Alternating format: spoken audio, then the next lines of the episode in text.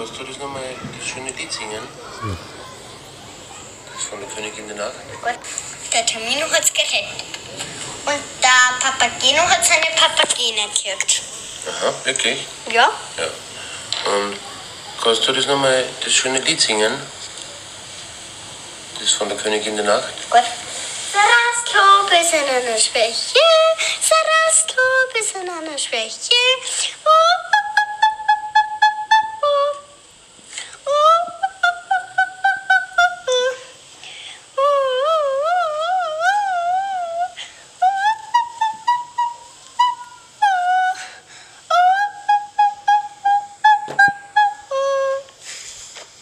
schön, bravo, Applaus. Mitgekocht.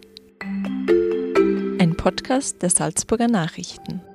Ja, liebe Hörerinnen und Hörer, Sie haben gehört, worum es heute geht. Es geht um die Zauberflöte im Mitgekocht. Und das Lied, äh, ich kenne der Zauberflöte nicht aus. Meine Tochter hat mir es im Kindergarten damals erklärt, so wie sie im Kindergarten war. Da haben sie das durchgenommen. Das habe ich sehr lieb gefunden.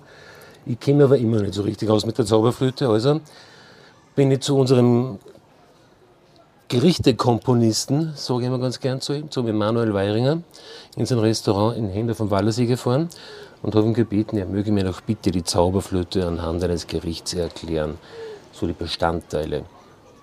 Und das Gericht jetzt schon vor uns, das schaut sehr kompliziert aus und ähm, da, wie man es macht, wirst du es in groben Zügen erzählen und vor allem, warum du es so gemacht hast, lieber Emanuel. Ja, vielen Dank, Peter. Herzlich willkommen. Die Zauberflöte ist ja ein Theaterstück von Mozart. Das ist im 1780 herum, ist Erstaufführung gemacht worden. Und man redet da von der großen Liebe, man redet aber auch von sich selbst kennenzulernen und das Unentdeckte entdecken.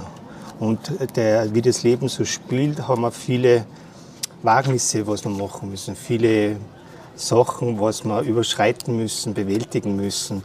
Und unser Gericht ist heute einen, ein Hummer, ein konfierter Hummer mit einer Marille.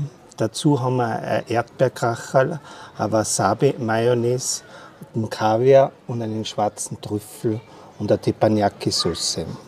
Und wie komme ich auf dieses Gericht? Und zwar die Marille ist der Papageno. Der Papageno, der was die Vögel fängt, der was sein Leben lebt, bis er die Papagena, fin- die Papagena findet und verliebt wird. Er hat auch die Möglichkeiten, zu den elitären Kreise des Sarastros zu kommen. Jedoch, wie in die ersten Prüfungen beginnen, sagt er, na, für mich ist das Leben besser, wichtiger, der Wein, die Frauen, die Vögel. Und das ist die Marille, die Marille, die was uns diese Süße gibt, die, die Schale der Marille, die was weich ist, aber doch beschützend. Und so ist auch der Papageno beschützend für einen, für einen Tamino-Gewinn, die Anfangsphasen, auch später. Der Hummer ist der, der Tamino. Der Tamino, der was von der Schlange, vom Ungeheuer vorher zu Hilfe, zu Hilfe ja, schreit, dass er Hilfe braucht, aber doch selber die Kraft hat, eine Schlange mit seinen Zangen und Krallen zu bewältigen, jedoch diese noch nicht wahrnimmt und er nicht weiß, wie kann ich, kann kann ich das machen. Und dann kommen halt die drei Feen daher, die Gehilfen der Königin der Nacht, die was von der Schlange retten. Und darum ist der Tamino für mich der Hummer. Hummer, dieses, Erd, dieses nussige, der nussige Geschmack der Butter, wenn man es isst, ist der, das nussige, das unerfahrene Tamino wieder anfängt noch, sich selber zu, kennenzulernen, sich selber zu sehen, das erste Mal das Bildnis der Pamina zu sehen, wie schön ist dieses Bildnis? Und das ist dieses Rosarote, wo dann auch, auch diese rosarote Liebe, der erste Fächer der Liebe kommt. Dann haben wir das Erdbeerkracherl, das ist die Pamina. Das Erdbeerkracherl ist halt ein Wasser, kommt in alle Fugen hinein. Also es gibt nichts, was ein Wasser aufhalten kann, außer es ist so dicht gemacht. Und die Pamina kommt in allen Fugen rein, ist die Tochter der Königin der Nacht. Der Monostatos möchte sie gerne als Frau haben, als Geliebte haben. Der, der Tamino, der was sich durch dieses Bildnis sofort in sie verliebt, so ist sie für mich dieses Erdbeerkrachel, diese Süße, wo trotzdem diese Kernel drinnen sind, wo man sie manchmal an Zahn ausbeißen kann. Nicht durch die Kernel an, aber dieses Gefühl des Knackigen. Mhm. Und so ist auch die, die Pamina für mich. Das Sarastro ist für mich der Kaviar. Der Kaviar deshalb, es, es ist ganz was Besonderes. Das Teure, das Unerfahrene, das etwas äh, Exklusive, das Exzellente. Und das ist der Sarastro. Der Sarastro, der, der der was die Unterwelt, auch die, der gegen die Königin der Nacht ist, in gewisser Hinsicht durch die Erziehung, wie ich sie, die, die Pamina erziehen möchte und er ihr das äh, weiterbringen möchte, dass das Leben durch das Licht geführt wird, dass, dass das Leben etwas Schönes ist, dass man selbstständig sein soll, dass man aufrichtig sein soll, aber auch äh, Ehrfurcht haben aber auch, und ganz besonders eine Verpflichtung hat. Diese Verpflichtung ist der Kaviar für mich. Der, der Kaviar hat für uns etwas Exzellentes, ganz was Besonderes, was Teures. Das ist für mich der Herr Sarastro. Die mhm. Königin der Nacht ist die Wasabi-Mayonnaise. Warum haben wir Wasabi-Mayonnaise? Eine Mayonnaise, wenn es warm ist, zerrinnt. Genauso zerrinnt für mich die Königin der Nacht, wenn sie ihr Lied singt. Äh, sie, sie, muss, die Tochter muss jetzt das Messer nehmen und sie muss jetzt dort eher das machen, was die Mutter sagt. Es ist die Schärfe, das ist immer diese Schärfe der Mutter, der Eltern, der, ähm, wo man sagt, du hör zu, wenn ich das sage, muss das so sein. Aber trotzdem, es ist das Weiche durch die Hitze noch und sie schmilzt dahin durch diese Ma Mayonnaise. Diese Wasabi-Mayonnaise ist einfach die, die, die, der Inbegriff für das, dass man nicht alles machen soll, was gesagt wird, auch wenn es scharf ist, weil ab einem gewissen Punkt verfließt das Ganze. Der Monostato ist für mich der schwarze Trüffel, der schwarze Mann, der was einfach seine Begierde sägt und sagt, ich will das, aber trotzdem in der, im, im Zwang vom Sarastro drinnen steht und er, der seinen gebietet auch, aber er, trotzdem ist er etwas, der schwarze Trüffel, der was da ganz schwarz ist, aber trotzdem diese weißen Striche drinnen hat, diese weißen äh, Blitze, wie Licht eigentlich. Der, wo sagt, der ist nicht so schlimm. Der hat einfach seine Begierde ist zu groß für das, was er haben möchte. Aber trotzdem hat er den Sarastro, das sind die weißen Striche im Trüffel drinnen, der was sagt, hör zu, das Leben beginnt beim Licht. Mhm. Und dann haben wir noch ein Tomatensorbet. Das sind die geharnischten. Die geharnischten, das ist die letzte Prüfung von Tamino. Wo, die was ihm sagen, wenn er da jetzt durchgeht, ist er jetzt, hat er noch diese, die, die letzte Prüfung, wo Feuer und Wasser zusammenkommt. Die Geharnischten sind, gehen eigentlich, sind nicht so sehr präsent, aber sie sind sehr, sehr wichtig für dieses Theaterstück. Die Geharnischten bevor dass er diese, diese heiligen Hallen betritt, bevor er diese, diese letzte Prüfung macht, äh, beweisen und zeigen ihm nochmal, was kommt auf ihn zu. Wenn er jetzt diese Schritte macht, was auf was für einen Weg begibt er sich und da gibt es keinen Weg mehr zurück, sondern er gibt seine, sein Gelöbnis, sein Gelübde ab, dass er zu diesem edlen Kreis dazugehören möchte. Mhm. Und so sehe ich in diesem Gericht die Zauberflöte. Ganz faszinierend, ja. Und weil ja immer dieser Weg zum Licht jetzt gefallen ist, es gibt es ja für Literatur zur Zauberflöte, dass er der Mozart eigentlich und ich glaube Schikaneder mit Libretto ja eh Freimaurer waren und das irgendwie die, das Mysterium der Freimaurer darstellt. Das, äh, das glaube ich auch, weil mein Herz, glaube ich, sogar gleich am Anfang, was man, wenn man das Libretto gelesen hat und auch diese, gerade von Rudolf Angermüller, der was ein Mozart-Kenner ist oder beziehungsweise war, von, äh, wo man die ersten drei Schläge hört. Diese die Schläge wird abgewandelt für die Freimaurerei. Ich glaube, jener, der was zu diesem Bund dazugehört, kann da mehr davon etwas erzählen und auch mhm. sagen. Aber das ganze Theaterstück ist, glaube ich, auch das Theaterstück für Mozart, wie er zur Freimaurerei dazugekommen ist. Der Schikaneder war dabei, Mozart war dabei, was man so hört, was du schon gesagt hast.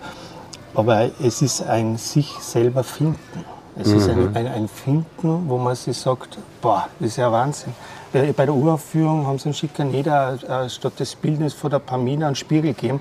Und der ist ganz erschrocken und hat gesagt, ach, wie schön ist dieses Bildnis. und, haben, und dann sagt man, schau in den Spiegel und dann siehst du das wahre Ich. Im, und, das, glaub ich, und so, werde, so ist das ganze Jahr noch, was rauskommt. Also Jetzt könnte man ja sagen, das ist Erkennen dich selbst, das haben ja die Benediktiner genauso. Ja. Aber die haben nicht so viele Frauen dabei, glaube ich, irgendwie. Nein, eben, die, die dürfen vielleicht gar nicht. genau. Das ist der Umgang anderer. Und also das ist ja ein sehr, sehr komplexes Gericht, du hast das super beschrieben, wie du auf diese Komposition gekommen bist. Weil da kann man mit Fug und Recht wirklich sagen, es ist eine Komposition, Ja. es ist ein Kunstwerk, fast zu schade, um es zu essen, weil es einfach so schön ist. Aber dann komme ich nochmal zurück auf die Freimaurer. Hätte es nicht ein Maurerverein dann auch da? Ja, Müllerin-Ort, oder? Müllerin, genau. Der Freimüller. Ein Freimüllerort. Nein, schon, aber ich glaube, es ist sicher, also man, man kann sich so du bist am Wallersee, du bist am Wallersee und du, warum nimmst du nicht einen Fisch von, äh, von da oder ein Gericht? Für mich war dieser Hummer der ausschlaggebende, weil dieser Hummer, dieses Rosarote, diese Liebe in sich zu finden, aber trotzdem diese Schärfe, ähm, der was selber noch nicht erkannt hat, dass er ein Mann eigentlich ist. Er wird vom Jugendlichen zum Mann. Und deshalb der Hummer, der Hummer, der was auch zurückschreckt, aber wenn's noch, wenn er noch merkt, ich habe die Kraft mit seinen Zangen, hätte er eigentlich das Ungeheuer, das was eigentlich das Ungeheuer ist ja nicht ein, äh, eine Schlange oder irgendein Ungeheuer, sondern das ist ja das, das Leben an sich nebenbei. Die, die, Das sind die Einflüsse der Eltern, die Einflüsse der Umgebung und alles. Und mit dem ist er nicht so fertig geworden. Und ein, Hummer wird in meines Erachtens kannst du, wird, kann er fertig werden, aber er ist trotzdem so zerbrechlich, weil du brauchst nur richtig nehmen und dann ist er hilflos. Dann Ja, kann, genau, kann er, ja. Da kann er gar nichts mehr machen. Der ist hilflos. Wenn du ihn am Kopf heroben nimmst, da kann er mit seinen Scharen und alles Mögliche, kann er nichts mehr anstellen.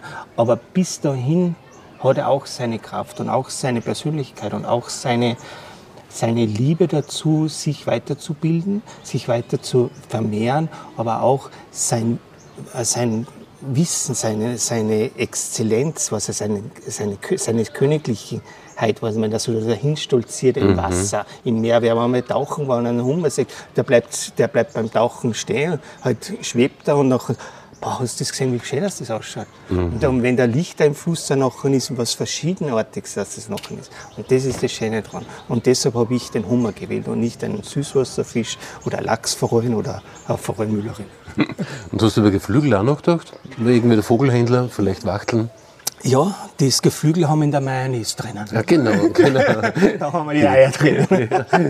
genau die, die Wasabi-Mayonnaise kann ich mich erinnern, die hast, du hast da, glaube ich, am Sonntag ganz gerne mal Hühnerschnitzel auf der Ja, genau. Und da gibt es doch auch die Ja, Wasabi-Mayonnaise. genau. Das ist, weiß, weiß, Also das Mütterliche, wie du gesagt hast, Ja. das ist, passt ja gut zum Schnitzel, das Ja. ist ja diese Mama-Küche Kennst du die Mama-Küche? Ja. Genau. Das ist etwas Bodenständiges und man muss nicht immer Novelle Cuisine oder Pinzettenküche haben, sondern ich glaube, das ist wichtig ist, dass der Geschmack passt und dass man Freude dabei hat, was man da macht und was man Mhm. auch isst. Und da, diese Freude sollte man eigentlich den Gast weitergeben. Schön, ja. Also ganz große Oper auch im Restaurant Weiringer.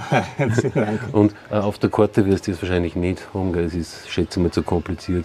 Nein, können wir ruhig machen. Aber ich glaube, durch jetzt durch die Zauberflöte und durch die äh, Festspielzeit werden wir das sicher mal auch aufgegeben. Ah, cool. Also vielleicht mal vorbeischauen. Es lohnt sich sowieso. Ja. Ja. Jetzt, wo wir beim schönen Gastgarten sitzen mit Blick auf den See. Und dann bedanke ich mich bei meinem Manuel herzlich für diese Einführung in die Zauberflöte. Jetzt habe ich es endlich kapiert über das Essen. Was viele, was, was der Rudolf Angermüller nicht geschafft hat bei mir, hast du jetzt mit Essen alles aufgelöst, den Wohlgefallen. Es geht, es geht durch den Magen. Geht durch den Magen, genau, ja. Zu, zu guter Letzt, gell. Gutes Essen geht durch den Magen und die Liebe, die du einsteckst, das Ja. Essen gleich mit. Ich sage vielen Dank. Danke und dann bis zum nächsten Mal, wo wir wieder mit dem Emanuel da sitzen und uns die AIDA auf Herz und Nieren anschauen. Bin ich schon gespannt, was einem da einfällt. Das war ein Podcast der Salzburger Nachrichten. Redaktion Peter Gneiger. Wenn Sie mehr wissen wollen, besuchen Sie uns im Internet auf www.sn.at.